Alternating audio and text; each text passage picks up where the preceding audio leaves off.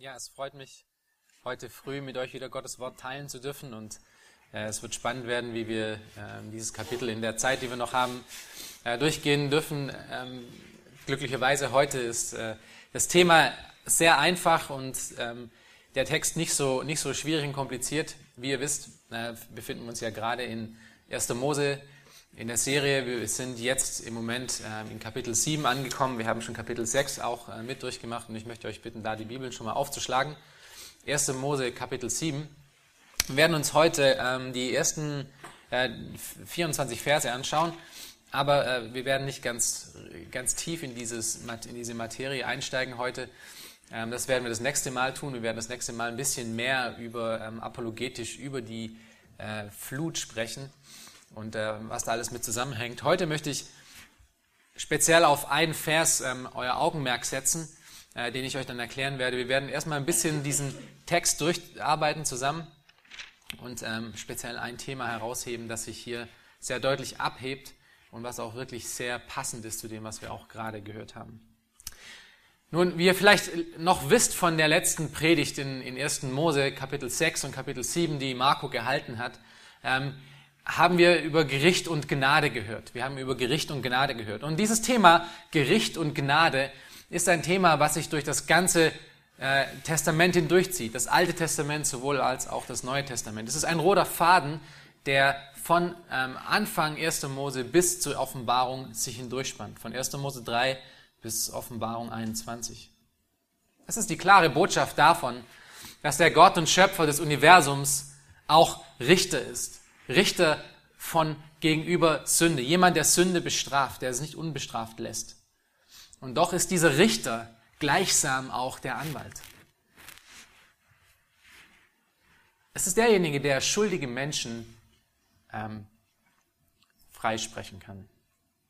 Und wir konnten diese Wahrheiten schon in den letzten, äh, in den letzten Predigten erkennen und in den letzten Büchern sehen. Wir haben es auch in der Zeit vom Gemeindeseminar sehen können. Das ist eigentlich fast jedes Mal die Botschaft äh, in, in jedem Buch, dass Gott der Richter ist, aber auch gleichzeitig der, An, äh, der Anwalt ist. Ähm, und wir werden es auch heute wiedersehen, denn unser Text lässt dieses Thema nicht wirklich los. Ähm, es ist gerade in, in, in den, in den äh, alttestamentarischen Büchern, wo dieses Thema sehr deutlich zu sehen ist. Wir werden sehen, wie, wie Gott ein Erlöser ist, der vor dem kommenden Gericht bewahren kann. Lass uns kurz zusammen die Verse 1 bis 16 lesen. Ähm, wie gesagt, offiziell geht die Predigt 1 bis 24, aber wir lesen einfach mal 1 bis 16, um ein bisschen ähm, die Geschichte wiederzuerkennen. Und der Herr sprach zu Noah, Geh in die Arche, du und dein ganzes Haus, denn dich allein habe ich vor mir gerecht erfunden unter diesem Geschlecht. Nimm von allen, von allem reinen Vieh je sieben und sieben mit dir, das Männchen und sein Weibchen, von dem unreinen Vieh aber je ein Paar, das Männchen und sein Weibchen. Auch von den Vögeln des Himmels je sieben und sieben, Männchen und Weibchen, um auf den ganzen Erdboden Nachkommen am Leben zu erhalten. Denn es sind nur noch sieben Tage, dann will ich es regnen lassen auf der Erde. 40 Tage und 40 Nächte lang, und ich will alles Bestehende, das ich gemacht habe, vom Erdboden vertilgen. Und Noah tat alles ganz, wie der Herr es ihm geboten hatte. Und Noah war 600 Jahre alt, als die Wasser der Sintflut auf die Erde kamen.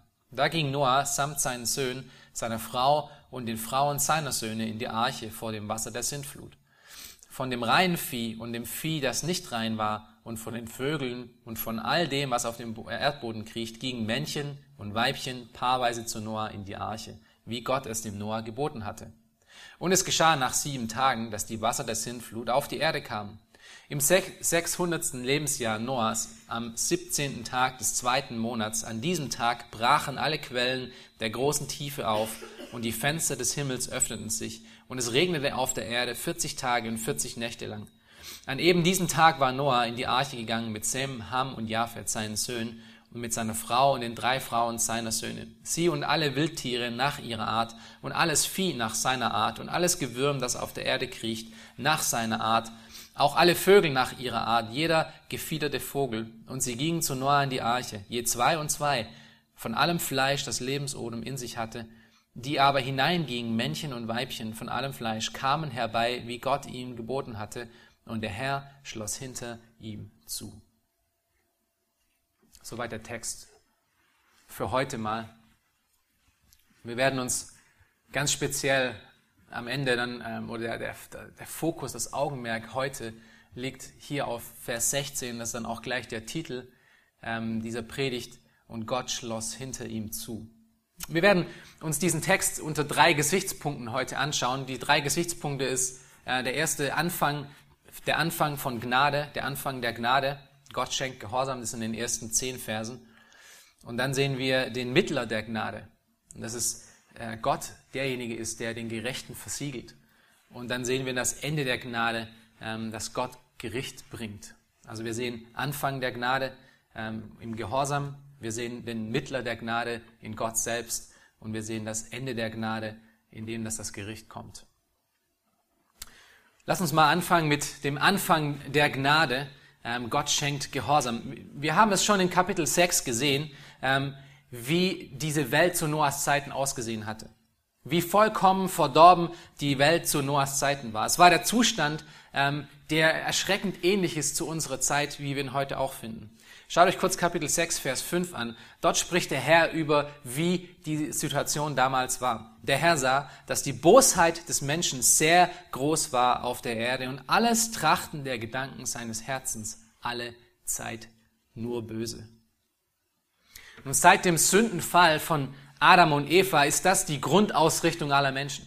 Es ist nicht so, dass es nur zu Noahs Zeiten so war. Es ist so, dass es immer so ist. Alle Menschen sind vom Grund her grundsätzlich böse. Ihr Herz ist grundsätzlich böse. Wir alle sind hilflos von Geburt an diesem Sog zur Sünde ausgesetzt. Und David macht das in, in Psalm 51 sehr deutlich, wenn er in äh, Vers 7 sagt, wenn ihr kennt das, da braucht ihr nicht aufschlagen, siehe, in Schuld bin ich geboren und in Sünde hat mich meine Mutter empfangen. Ich bin geboren mit diesem mit dieser Schuld, mit, diesem, äh, mit dieser Krankheit, mit diesem ähm, Automatismus, der in mir wirkt, dass ich immer nach Sünde trachte. Der Grund, weshalb, ähm, weshalb das so ist, kommt von, von Adams Ungehorsam her. Und wir hatten das in 1. Mose 3 gesehen, wie, wie er diesem direkten Gebot äh, Gottes, diesem klaren Gebot entgegenstand und deswegen die Sünde in die Welt brachte. Im Römerbrief geht Paulus dann darauf ein und er zeigt uns das anschaulich in Römer 5, Vers 12. Da braucht ihr auch nicht aufschlagen, ich lese es kurz vor. Ähm, er sagt, wie diese Sünde an den Menschen kam, wie es dazu kam, dass wir immer diesen Automatismus, diesen Sog nach Sünde haben. Er spricht dort in Vers 12, darum gleich wie durch einen Menschen die Sünde in die Welt gekommen ist und durch die Sünde der Tod und so der Tod zu allen Menschen hingelangt ist, weil sie alle gesündigt haben. Adam rebellierte gegen seinen Schöpfer und somit jeder andere Mensch, der nach ihm kam, mit diesem, wurde mit diesem Automatismus geboren. Aber es ist nicht nur die Sünde, die, die ursprüngliche Sünde von Adam, die uns zu Sündern macht, sondern wie äh, Paulus hier in Römer 5 deutlich macht, es ist auch unsere eigene Sünde, die dazukommt. Ähm, wir alle haben gesündigt, auch in Adam gesündigt. Und so ist es nun kein Wunder, dass wir in Kapitel 6 hier diese vollkommen verdorbene Menschheit wiederfinden. Aber wie wir schon in beiden letzten Predigten ähm, gelesen und gehört haben, belässt es Gott nicht bei dieser hoffnungslosen Situation, dass alle Menschen mit diesem Problem geboren werden. Er greift aktiv in dieses Geschehen ein und er wirkt an diesen Scherbenhaufen von Menschen, sodass sie Leben finden. Und wir konnten das wunderbar in Kapitel 6 schon sehen, ähm, in Vers 8, wenn ihr da kurz ähm, aufschlagen wollt nochmal und euch daran erinnern wollt. Ähm, wir sehen das ähm, in einem kurzen, knappen Satz beschrieben, dass Gott hier in dieses Geschehen in Kapitel 6 eingreift. Und er sagt, Noah aber fand Gnade in den Augen des Herrn.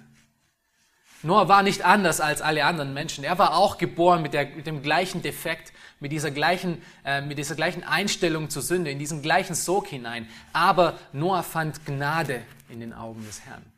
Und wir hatten es damals erklärt, dass hier Gnade deutlich macht, dass es etwas ist, was er nicht verdient hat. Gnade ist immer etwas, was du nicht verdienst. Dass Noah ausgesondert wurde, abgesondert wurde, gerecht gemacht wurde vor Gott, war alleine Gottes Wirken an ihm. Das ist der Grund für die Gerechtigkeit Noahs. Sie liegt in, in Gott selber, nicht in, nicht in Noah. Und so wurde er abgesondert, abgesondert von dem Rest seiner Generation. Vielleicht könnt ihr euch auch daran erinnern, dass wir das schon öfters mal wiederholt hatten in, in mehreren Predigten, dass wir das in fast jedem Buch auch wiederfinden können, dass, dass sich Gott trotz aller Widerstand, trotz allem Widerstand der Menschen, trotz aller Sündhaftigkeit der Menschen immer irgendwo einen Überrest übrig hält, dem er Glauben schenkt. Wie im Epheser 2, Vers 8 sagt, dass der Glauben selbst ein Geschenk ist, der von Gott kommt. Und er tut das, um seinen Heilsplan voranzutreiben damit sein Plan geschehen wird, dass, die, dass äh, Christus kommen wird, dass Menschen zum Glauben finden können. Und diese Gnade, die, die Gott auch Noah schenkte, ähm, wirkt es sich am Ende dann in, in, im, im, Akt, im richtigen Leben, in seinem Gehorsam, in Noahs Gehorsam aus.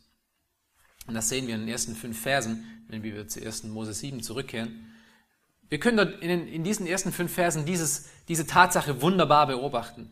Äh, weil Gott gibt hier Noah zwei Aufträge, speziell in Kapitel 7. Erstens spricht er hier in 7.1 ähm, im ersten Teil, geh in die Arche, du und dein ganzes Haus, denn ich allein habe, denn ich allein habe ich vor mir gerecht erfunden unter diesem Geschlecht.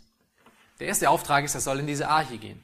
Ähm, Noah war schon gehorsam bei dem Bau der Arche in Kapitel 6, Vers 14 äh, wenn ihr euch vielleicht noch daran erinnern könnt, von dem, was ähm, Marco gepredigt hatte, gibt Gott den Auftrag zum Bau der Arche. Äh, und ähm, in Vers 22, dann in Kapitel 6, lesen wir, dass trotz aller Widrigkeiten, die, die, die Noah hatte, dass er gehorsam war. Ähm, Vers 22 steht dort, und Noah machte es so, er machte alles genauso, wie es ihm Gott geboten hatte. Und wir erinnern uns daran, dass die, äh, die, diese Zeit, in der Noah diese Arche bauen sollte, ähm, eine total verrückte Zeit war. Ja? Es, war, es hatte wahrscheinlich noch nie geregnet äh, und er baut hier dieses Riesenboot, das so riesig ist wie die größten Luxusliner, die wir heute haben, aus, aus Holz und die Menschen verstehen das nicht. Es ist nicht direkt am Meer. Wieso baust du dieses Riesenschiff inmitten von nirgendwo und erzählst uns noch, dass hier ein Gericht kommen wird, dass es regnen wird bis zum Ende hin und, und Gott die Welt richten wird? Das ist doch total verrückt. Jeder hat Noah ausgelacht. Für 120 Jahre lang haben sie Noah ausgelacht. Und trotzdem lesen wir hier in Vers 22, dass Noah trotz all dieser Schwierigkeiten und Widrigkeiten diese Arche baute. Und dann befiehlt ihm Gott noch dazu, ähm, nicht nur in die Arche zu gehen, sondern auch noch in Vers 2 bis 3, wir lesen das kurz zusammen, nimm von allem reinen Vieh je sieben und sieben mit dir, das Männchen und sein Weibchen, und von dem unreinen Vieh aber je ein Paar, das Männchen und sein Weibchen und so weiter. Das heißt, er soll nicht, er soll in die Arche gehen, er soll die ganzen Tiere mit sich nehmen. Wir wissen noch nicht, ob an diesem Zeitpunkt diese Tiere schon vor Noah dastanden oder ob es einfach ein Auftrag im, im, im Glauben war, im Vertrauen, dass sie kommen würden. Aber auf jeden Fall sollte er diese Tiere in zwei Kategorien einteilen. Wir haben es hier gesehen, äh, in, in rein und unrein. Nur ihr könnt euch fragen vielleicht, wieso diese Trennung. Äh, wieso diese Trennung, obwohl es das Gesetz Mose noch gar nicht gab? Das kommt ja erst später. Ähm, die Antwort ist ziemlich einfach. Wenn wir in Kapitel 8 schauen, äh, muss Noah ähm, von den Tieren, die er, die, die er, in die Arche bekommen hat, nachdem er ähm, errettet wurde, er und alle Tiere auf der Arche, ähm, sie opfern Brandopfer zum Dank Gottes da. Und deswegen muss er die reinen Tiere einteilen und mehr davon mitnehmen, denn wenn sie nur ein paar von jeweils von diesen Tieren mitnehmen würden und dann schlachten würden, dann hätten sie natürlich die ganze Linie umgebracht. Also offensichtlich war es den, den Menschen zur Zeit Noahs schon bekannt, was rein und unreine Tiere waren. Und das ist gar nicht so weit hergeholt, denn wir haben schon ähm, in 1. Mose 3 in der letzten Predigt zu dem Kapitel gehört, dass Gott Adam und Eva in Fell kleidete, was ein Opfer von Tieren ähm, darbringt. Und wir sehen, äh, dass in Kapitel 4 ähm, äh, Kain und Abel auch schon wussten, was Opfer waren. Das heißt, bevor das Gesetz da war, wussten die Menschen schon, was es bedeutet, um Tiere zu opfern. Und somit ist es höchstwahrscheinlich, dass sie auch gut wussten, was reine und unreine Tiere sind. Ich nenne das nur, weil es einige äh, Bibelkritiker gibt, die versuchen hier ähm, die Wahrhaftigkeit der Bibel deswegen auszu, auszuhebeln. Und Noah sollte sich sieben Paare von eben diesen reinen Tieren mitnehmen. Und der Grund gibt er in Vers 3. Das ist ein ganz einfacher Grund. Äh, und das ist nämlich, dass alle auf dem ganzen Erdboden Nachkommen zum Leben erhalten werden sollten. Ähm, das ist der Grund, weshalb es immer in Paaren geschehen sollte, weshalb es so, weshalb es so viele waren auch. Und wir sollten hier eigentlich diesen Punkt jetzt, den ich kurz nenne, äh, nicht wirklich erwähnen müssen, denn er ist eigentlich so offensichtlich. Ähm, aber in unserer Zeit ist es leider so, dass ähm, die Menschen damit ein Problem haben. Und deswegen führe ich es trotzdem an. Wenn ihr euch nochmal kurz Vers 2 und 3 anschaut, sehen wir etwas sehr Erstaunliches, etwas, was oft wiederholt wird. Ähm, Gott gibt ihm den Auftrag, diese Tiere mitzunehmen als was? Als ein Pärchen von Männlein und Weiblein. Wozu? Damit Leben auf der Erde erhalten wird. Gottes Plan ist es, Männlein und Weiblein zusammen zu Erhalt äh, zu bringen. Ja, das, das wird hier deutlich wiederholt. Es ist fast schon so, als ob, als ob Mo, Mose schon wusste, dass es irgendwann mal kommen wird, dass Menschen äh, sich darüber Gedanken machen werden. Oder dass, äh, Gott bringt es hier auf jeden Fall hin. Es wird am Ende hier äh, in dem ganzen Abschnitt, den wir uns anschauen, fünfmal wiederholt. Immer Männlein und Weiblein, Männlein und Weiblein, zwei zusammen, Männlein und Weiblein, damit ähm, auf, dem, auf der Erde Leben erhalten wird. Und in Vers 4, wenn ihr euch das kurz mit mir zusammen anschaut, lesen wir dann den Grund, weshalb Noah äh, diesen auf, weshalb Gott dies, Noah diesen Auftrag gab. Denn es sind nur sieben Tage, dann will ich es regnen lassen auf der Erde, 40 Tage und 40 Nächte lang, und ich will alles Bestehende, das ich gemacht habe, von Erdboden vertilgen. Das in anderen Worten, Gott kündigt hier das Gericht an, das kommen wird, was er schon vor langer Zeit angekündigt hat, jetzt wird es kommen, und zwar innerhalb von dieser kurzen Tagesspanne. Und das ist das Muster, das wir schon, schon öfters mal besprochen hatten. Es ist eine es ist eine Wahrheit, die wir sehen, dass das Gott Gericht bringen wird und nur wenige Menschen darin erretten wird. Aus diesem Gericht heraus ist eine Wahrheit, die der Allversöhnung wirklich einen Strich durch die Rechnung macht. Hier in 1. Mose 7 gibt es keinen Platz für Allversöhnung. Aber wir wollen hier in diesem ersten Abschnitt, unter diesem ersten Punkt speziell auf Vers 5 achten. Lass uns den zusammen anschauen. Dort steht, und Noah tat alles ganz genau, wie es ihm der Herr geboten hatte. Und das ist ein Kennzeichen eines Menschen unter Gnade. Es ist das Kennzeichen eines Menschen, dem, der, dem Gott wirklich begegnet ist und dem wirklich vergeben wurde. Er ist Gottes Worten gegenüber gehorsam. Noah baute die Arche unter schwierigen Umständen. Er teilte die Tiere ein und nahm sie mit, auf die, ähm, mit an Bord auf die Arche. Das ist, was sein Leben ausmachte. Es war, er war ein Mann des Gehorsams. Und deswegen sehen wir ihn auch in Hebräer 11 wieder als ein Glaubensvorbild, weil er im Gehorsam gegenüber Gott wandelte, obwohl er die Dinge, äh, Dinge tat, die kein Mensch ähm, als normal verstand. Und da kommt vielleicht eine Frage raus, die ich vielleicht, die wir auch an, an dich und an mich stellen können. Und das ist ähm, die Frage, wie, wie es mit unserem Leben so aussieht. Ja? Leben wir wirklich nach Gottes Geboten? Sind wir Gottes Geboten gegenüber gehorsam? Folgst du, folgst du seinem Wort und, und, und hörst du auf sein Wort? Gehorsam gegenüber Gott ist eines der klarsten Anzeichen von jemand, der unter Gottes Gnade steht. Aber es ist nicht nur Noah, äh, der hier gehorcht. Wir schauen uns kurz die Verse 6 bis 10 an. Ähm, es ist auch die Schöpfung, die gehorcht. Es ist nicht nur Noah der, Noah, der gehorsam ist, sondern auch die Schöpfung ist gehorsam. Na, dieser Punkt, wenn kurz, ist trotzdem recht wichtig, denn er unterstreicht am Ende die Allmacht und die Souveränität Gottes in dieser ganzen Geschichte. Nichts kann Gottes Ruf widerstehen. Wir hatten die Verse 6 bis 10 schon gelesen. Und dort wird, dort wird uns gezeigt, dass diese ganzen Tiere, die Gott auserkoren hat, um auf die Arche zu kommen, dass sie kommen. Sie kommen von alleine, sie kommen zu dieser Arche, um auf diese Arche zu gehen. Und das alleine nur durch Gottes Wirken. Als dann, als dann diese Tiere ähm, und, und Noah und seine Familie an Bord waren, kam dann die Sintflut auf die Erde. Das sehen wir in Vers 10. Und der Text macht es deutlich, dass es genau an diesem Moment war. Es war ein, ein ganz definitiver, ganz spezieller Moment in der Geschichte. Vers 11, äh, Vers 10 erstmal zusammen, lesen wir es zusammen. Es geschah nach, nach den sieben Tagen, dass die Wasser der Sintflut auf die Erde kamen. Und in Vers 11, wenn ihr euch das anschaut, steht an diesem Tag. Das ist ein ganz spezieller Zeitmarker. Jetzt, jetzt passiert es. Es passiert an diesem Tag, nach diesen sieben Tagen. Und in Vers 13 auch nochmal, eben an diesem Tag. Und wenn, wenn ihr euch mal ein bisschen diesen Text äh, zu Hause in Ruhe anschauen wollt, findet mal heraus, wie viel Zeitmarker es dort gibt, die ganz spezielle Zeitpunkte in der Menschengeschichte aufzeigen. Mose macht hier deutlich, Gott macht durch Mose hier deutlich, dass dies tatsächlich in der Menschengeschichte geschehen ist. Es ist an einem Zeitpunkt geschehen, den man nachmessen kann. Es ist alles von Gott ganz genau festgelegt. Und er, es unterstreicht wiederum Gottes souveränes Wirken in der Menschengeschichte. Wir sehen in diesem Text, wie Gott alles, alles lenkt und, und, und wirkt und am Ende zu seinem Plan bringt. Nichts von dem, was wir hier lesen, ist zufällig.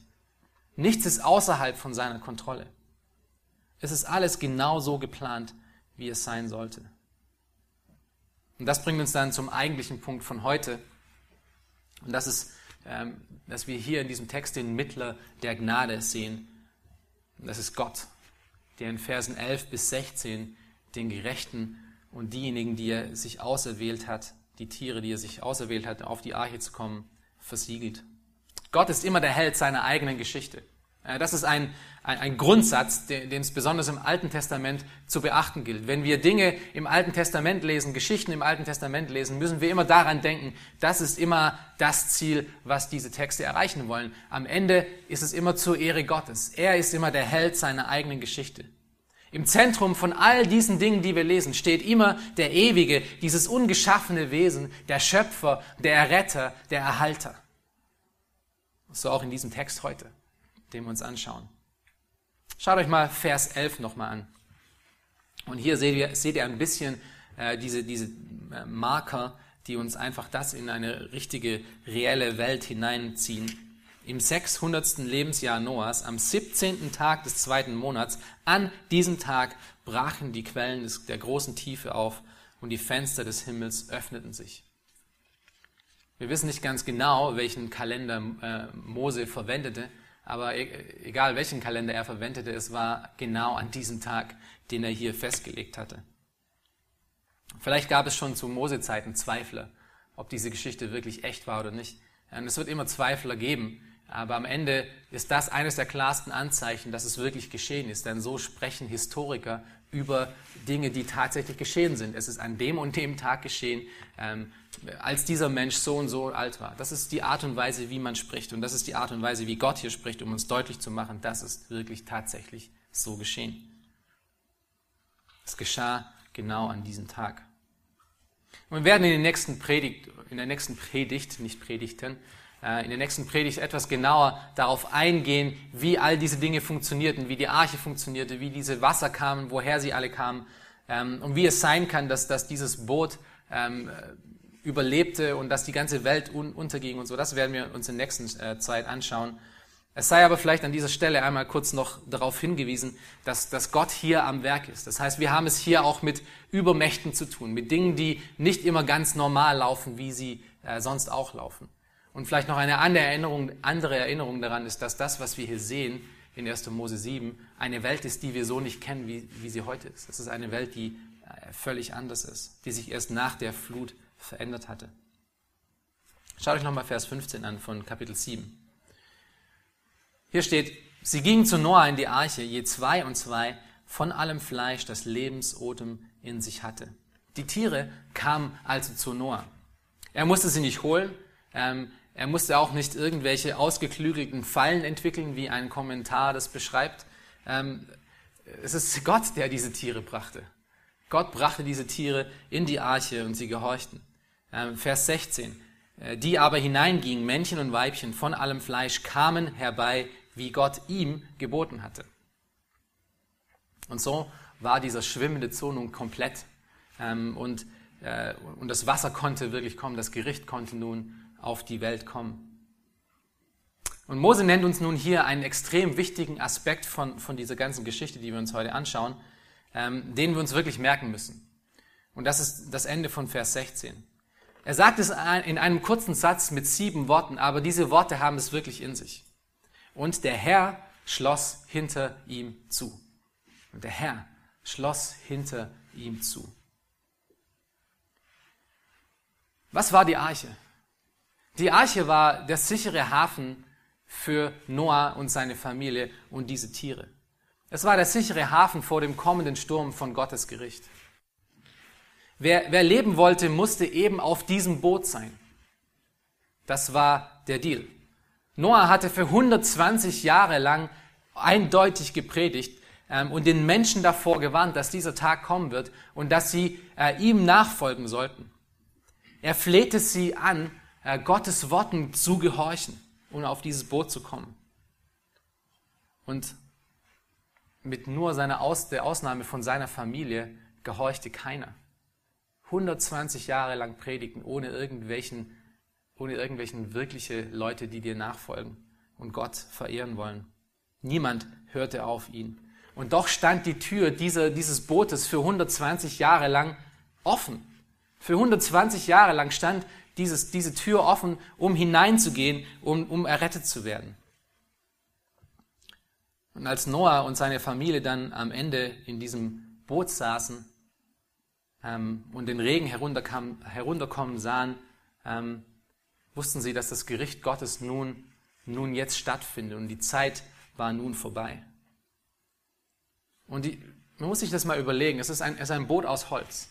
Ist ein, ein Riesenschiff aus Holz mit, mit all diesen Tieren und, und ein paar Menschen drauf. Wie kann dieses Boot wohl den Wellen dieses Gerichts Gottes ähm, bestehen? Wie kann es bei vulkanischen ähm, Aktivitäten bestehen? Wie kann es mit diesen ganzen Winden, mit diesen ganzen Dingen, die auf der Erde geschehen, wie kann dieses, dieses Schiff aus Holz, wie, wie kann das denn über diese Zeit bestehen?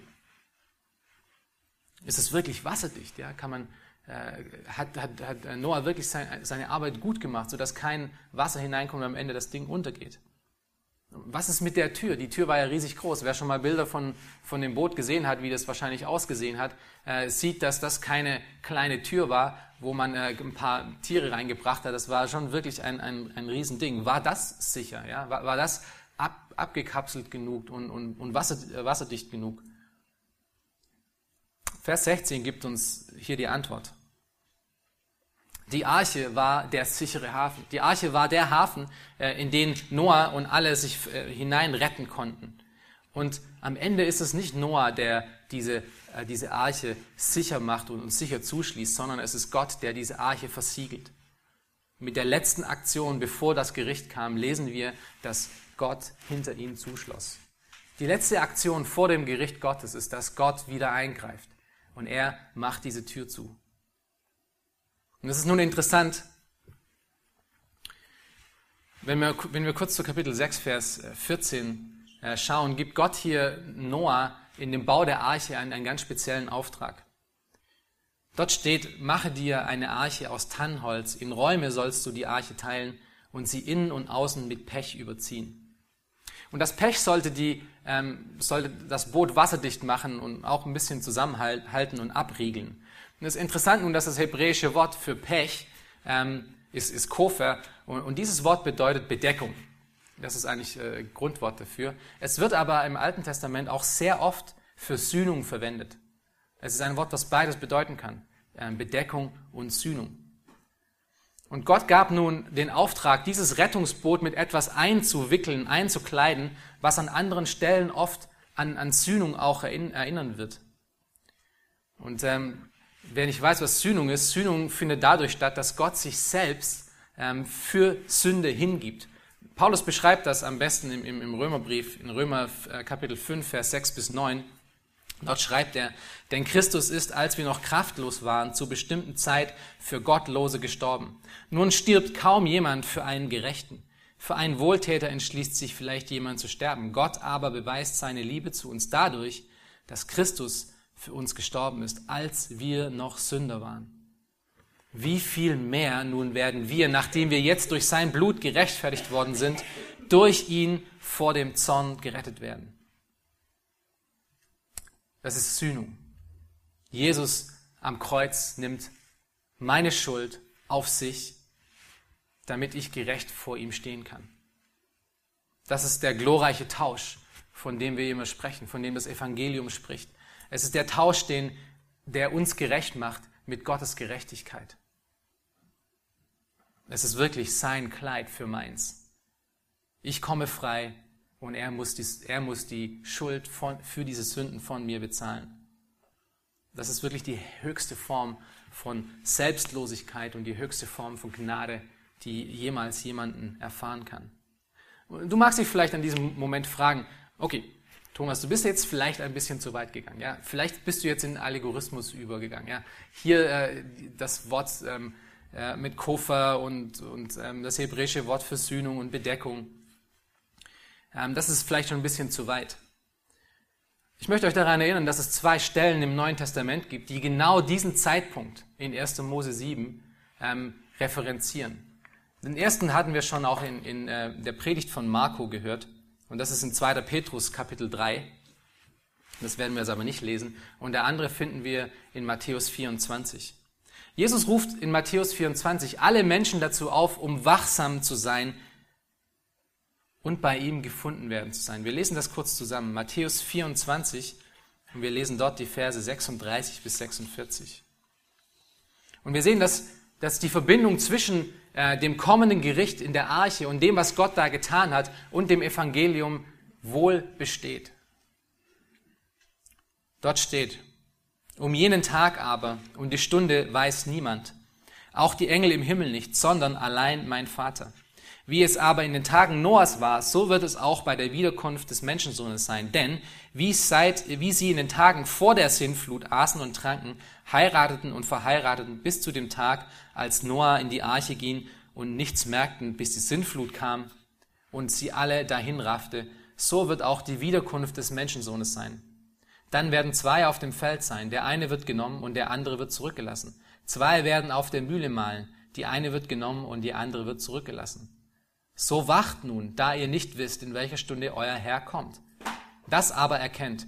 Wenn der Hausherr wüsste, in welcher Nachtstunde der Dieb käme, so würde er wohl wachen und nichts in sein Haus einbrechen lassen. Darum seid auch ihr bereit, denn der Sohn des Menschen kommt zu einer Stunde, da ihr es nicht meint. Wer ist, es, wer ist nun der treue und kluge Knecht, den sein Herr über seine Dienerschaft gesetzt hat, damit er ihnen die Speise gibt zur rechten Zeit? Glückselig ist jener Knecht, den sein Herr, wenn er kommt, bei solchem Tun finden wird. Wer ist der treue Knecht in Matthäus? Der treue Knecht ist jemand, der auf Gott hört. Es ist jemand, der bei Gott ist. Es ist jemand, der Christus kennt. Es ist ein Mensch, dem seine Sünden vergeben worden sind. Äh, ein Mensch, der seine Sünden auf Jesus geworfen hat, der diesen Tausch angenommen hat.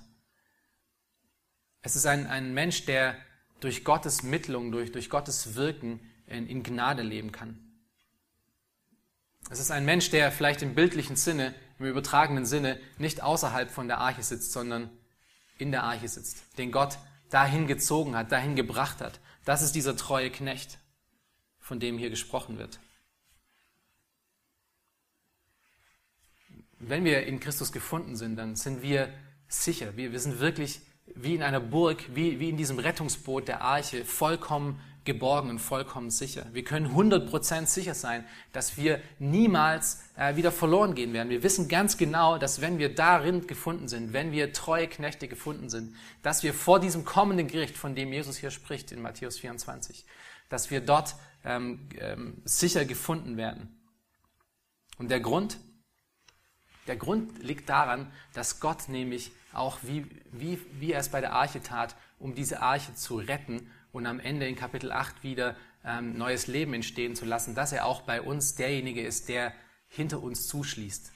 Er ist derjenige, der uns versiegelt. Er ist derjenige, dessen Kraft uns hält, im Glauben zu bleiben. Er ist derjenige, der uns vor sich selbst errettet. Deshalb sind diese Worte so gewichtig und er schloss hinter ihnen zu. Es ist wirklich Gott, der diese letzte Tat, diesen letzten Akt ähm, bewirkt, damit wir wirklich hundertprozentig sicher sind. Und, und Paulus spricht das, äh, drückt das ganz wunderbar in Römer 8 aus. Ihr kennt die Verse sehr gut, Römer 8, 38 bis 39. Denn ich bin gewiss, dass weder Tod noch Leben, weder Engel noch Fürstentümer noch Gewalten, weder Gegenwärtiges noch Zukünftiges, weder Hohes noch Tiefes, noch irgendein anderes Geschöpf uns zu scheiden vermag von der Liebe Gottes, die in Christus Jesus ist, unserem Herrn. Wir sind in Christus Jesus, unserem Rettungsboot, 100% sicher, weil wir versiegelt sind durch Gottes Wirken, durch Gottes Hand. Und die Tatsache, dass die Arche mit Pech beschmiert wurde und Gott diese Arche am Ende noch zuschloss und sicher ging, dass alles wirklich ähm, ähm, korrekt und uns sicher war, erinnert uns genau nämlich an diese Gnade, die Gott auch uns widerfahren hat. Dass er die Rettung bringt, dass er die Rettung ist. Wäre Rettung von mir abhängig oder wäre Rettung von einem von uns abhängig, würde keiner hier heute sitzen. Wäre meine ewige Sicherheit von dem abhängig, was ich tun oder nicht tun würde, dann würde ich heute wahrscheinlich auch nicht mehr hier stehen. Aber gepriesen sei Gott alleine, dass er wirklich durch sein Wirken in meinem und in deinem Leben dafür gesorgt hat, dass, gesorgt hat, dass hinter uns zugeschlossen ist. Dass es nicht mehr wir sind, die uns erretten und erhalten müssen, sondern dass sein Wirken allein ist. Und das bringt uns dann noch letztendlich und in aller Kürze zu dem dritten Punkt, den wir hier auch erkennen müssen aus diesen Versen heraus, und das ist das Ende der Gnade. Das Ende der Gnade. Gott bringt am Ende Gericht. Verse 17 bis 24. Wir wollen nicht zu viel Zeit damit verbringen, denn es ist äh, recht eindeutig. Ähm, und in der letzten Predigt haben wir Genüge auch davon gehört. Aber was ich hier nochmal eindeutig machen möchte, ist, dass diese Gnadenzeit, in der wir heute auch noch leben, ein Ablaufdatum hat. Und ich spreche jetzt ganz speziell mit den Leuten, die hier heute sitzen, die Gott noch nicht kennen. Diese Gnadenzeit, in der wir leben, hat ein Ablaufdatum. Die Gnadenzeit, in der äh, die, zu Noahs Zeit hatte ein Ablaufdatum. Und Christus zeigt uns, zeigte uns hier in Matthäus 24 die Parallele. Er sagt, genau so wie es damals war, wird es auch noch sein. Es wird, äh, Leute werden denken, es wird für immer so weitergehen, wie es gerade weitergeht, aber irgendwann mal wird dieses Gericht kommen. Und ganz viele werden es nicht sehen. Vers 21 bis 22 von Kapitel 7 zeigen ähm, den Gipfel von diesem Gericht. Wir lesen kurz zusammen. Da ging alles Fleisch zugrunde, das sich regte auf der Erde, Vögel und Vieh und wilde Tiere und alles, was wimmelte auf der Erde, samt allen Menschen. Und es starb alles, was Lebensodem hatte, auf dem trockenen Land. Gottes Gericht kam über die ganze gesamte Welt. Und so wird es auch parallel, was Jesu gesagt hat, wieder passieren. Wie es aber in den Tagen Noahs war, so wird es auch bei der Wiederkunft des Menschensohnes sein. Auch dort wird es wieder ein Gericht geben. Auch dort wird es ein Gericht geben, das wieder weltweit ist und an dem alle, die nicht in ihm gefunden sind, die nicht in diesem Rettungsboot Jesus Christus sind, sie werden untergehen. An dem Tag, als die Sintflut kam, war die Gnadenzeit vorüber. Selbst diejenigen, die vielleicht am Ende noch, während diese Wasser stiegen und, und die Tür schon zu war, äh, gedachten, oh, hätte ich doch, wäre ich doch lieber da drin und dabei gewesen. Sie wurden alle vernichtet mit all dem Rest. Sie hatten Chance gehabt für 120 Jahre lang, um Gott zu gehorchen. Und wie ist es bei dir? Wie oft musst du ihn noch hören, bevor du ihm wirklich folgst? Wie oft musst du sein, seinen Ruf noch hören, komm. Denn die Gnadenzeit ist heute. Jesus warnte seine Zuhörer in Matthäus 24 davor und sagte, dass es an, an diesem selben Tag, dass es diesen Tag wieder geben wird. Und Paulus sagt in 2. Korinther 6, dass diese Gnadenzeit im Moment noch offen steht. Die Tür steht noch offen zu ihm. Er sagt, siehe, jetzt ist die angenehme Zeit, siehe, jetzt ist der Tag des Heils. Und dieser Tag des Heils existiert nun schon seit knapp 2000 Jahren. Es ist ein bisschen parallel zu der Zeit Noahs, wo er vor 120 Jahre lang gepredigt hat und 120 Jahre lang die Tür offen stand, steht die Tür heute genauso noch offen. Aber genauso wie Gott die Tür in der Arche Noah verschloss und somit Errettung unmöglich machte für alle, die außerhalb gefunden waren, ist es auch irgendwann mal, wenn Jesus Christus wiederkommt, zu spät. Und Gott bewahre dich davor, dass du nicht außerhalb von seiner Errettung gefunden wirst. Heute ist der Tag des Heils zu kommen. Gott ist nämlich nicht nur derjenige, der die Tür verschließt, sondern er ist auch derjenige, der die Tür ist. In Johannes 10, Vers 7 bis 9 ähm, lesen wir davon. Er ist nicht nur die, die Tür, sondern er ist auch der Weg, die Wahrheit und das Leben in Johannes 14, Vers 6. Und Jesus illustrierte noch einmal äh, diesen, diesen Punkt in Matthäus 25 und damit wollen wir auch heute schließen in dem Gleichnis von den Jungfrauen, was direkt nach, ähm, nach diesem Aufruf folgt, um daran zu denken, dass es diese Tage des Gerichtes irgendwann mal wieder geben wird. Matthäus 25, Vers 1 bis 13. Dann wird das Reich der Himmel zehn Jungfrauen gleichen, die ihre Lampen nahmen und dem Bräutigam entgegengingen. Fünf von ihnen waren aber klug und fünf töricht. Die Törichten nahmen zwar ihre Lampen, aber sie nahmen kein Öl mit sich. Die Klugen aber nahmen Öl in ihren Gefäßen mitsamt ihren Lampen. Als nun der Bräutigam auf sich warten ließ, wurden sie alle schläfrig und schliefen ein. Um Mitternacht aber entstand ein Geschrei, siehe, der Bräutigam kommt, geht aus ihm entgegen. Da erwachten alle jene Jungfrauen und machten ihre Lampen bereit. Die Törichten aber sprachen zu den Klugen, gebt uns von eurem Öl, denn unsere Lampen äh, erlöschen.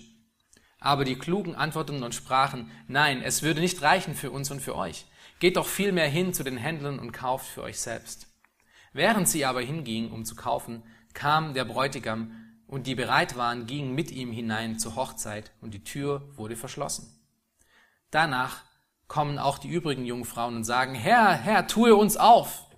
Er aber antwortete und sprach, Wahrlich, ich sage euch, ich kenne euch nicht. Darum wacht, denn ihr wisst weder den Tag noch die Stunde, in welcher der Sohn des Menschen kommen wird.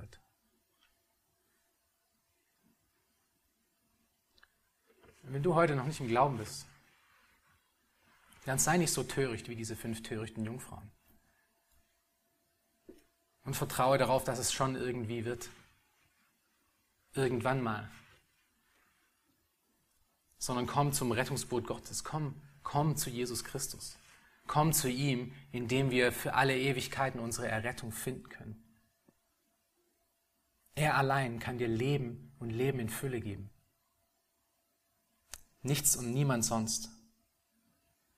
Und das ist, was wir in der Geschichte von der Flut auch miterkennen müssen. Es ist eine Geschichte der Zerstörung der Menschheit. Es ist eine Geschichte, die davor warnt, dass Gottes Gericht kommen wird und dass es echt ist, die uns aber auch Hoffnung gibt, dass wenn wir in ihm gefunden sind, wir Errettung haben vor seinem Gericht. Gott hat uns nicht alleine gelassen in dieser Welt. Er hat uns nicht diesem Sündensog, in dem wir drin stecken, ähm, überlassen, sondern er hat uns einen Weg aus, äh, daraus gegeben, und zwar in ihm selbst.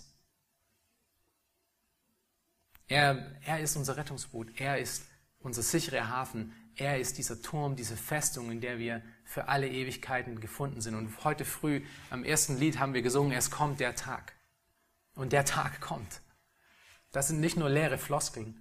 Dieser Tag kommt vielleicht früher, als manche von uns denken. Und wir freuen uns alle, diejenigen, die im Glauben sind, wir freuen uns genau auf diesen Tag, oder? Wir schauen auf diesen Tag und wir hoffen, dass es bald sein wird. Aber wir kennen auch noch genügend Leute, die, die eben nicht im Glauben stehen, die noch außerhalb von dem Boot sitzen und stehen und vielleicht darüber lachen, was wir tun. Und solche Leute wollen wir aufrufen und ihnen sagen, komm du zu Jesus. Die Zeit ist knapp.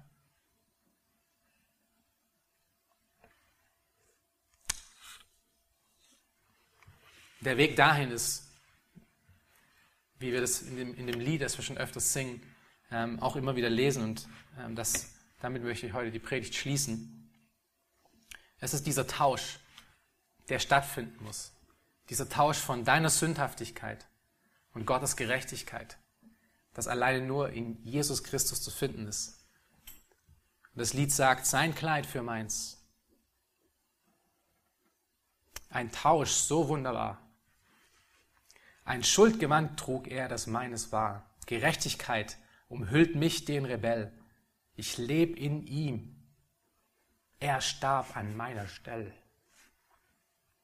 Und möge das jedem von, jedem von euch hier, der heute hier sitzt und das zuhört oder am Livestream sieht oder im Nachhinein noch hört, möge das für sein Leben auch wirklich wahr werden. Dass dieser Tausch stattgefunden hat, dass du dass du wirklich sagen kannst von deinem Leben, Gott hat hinter mir zugeschlossen und mich auf alle Ewigkeit versiegelt. Amen. Lasst uns zum Gebet noch aufstehen.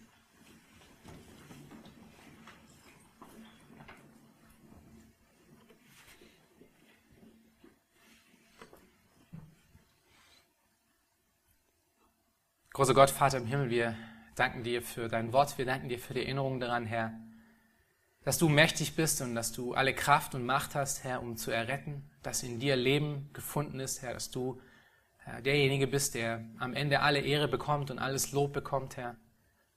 Danke für die Erinnerung daran, dass wir wissen dürfen, dass wenn wir in dir sind, dass wir sicher sind für alle Ewigkeiten, Herr. Dass es deine Versiegelung ist, Herr, die uns bewahrt und die uns behütet und beschützt, Herr, vor deinem kommenden Gericht. Aber danke auch für die Erinnerung, Herr, dass es, dass es irgendwann mal eine Zeit kommen wird, wo dein Gericht kommen wird. Herr. Und es kommt unabdingbar, es kommt ohne Gnade, es kommt dann, wenn es kommt, wird es zu spät sein für diejenigen, die dich nicht kennen, Herr. Und ich möchte dich bitten, dass du in den Herzen von denen wirkst, Herr. Denen, die dich noch nicht kennen, die noch nie dich angerufen haben, die noch nie dich Vater genannt hatten, die noch nie deinen Namen angerufen hatten, um Buße zu tun, Herr. Mögst du doch in ihrem Herzen wirken. Herr, dass sie nicht die gleichen Fehler wie diese fünf törichten Jungfrauen machen oder wie die ganze Menschheit zu Noahs Zeiten, Herr. Hilf du ihnen, dich zu finden. Und hilf du uns, Herr, dankbar zu sein für das, was du in uns gewirkt hast. Das ist alles, was wir in dieser Welt haben. Wir danken dir dafür, für die Erinnerung daran, dass du kommen wirst und dass wir in dir alle Sicherheit haben. In deinem Namen. Amen.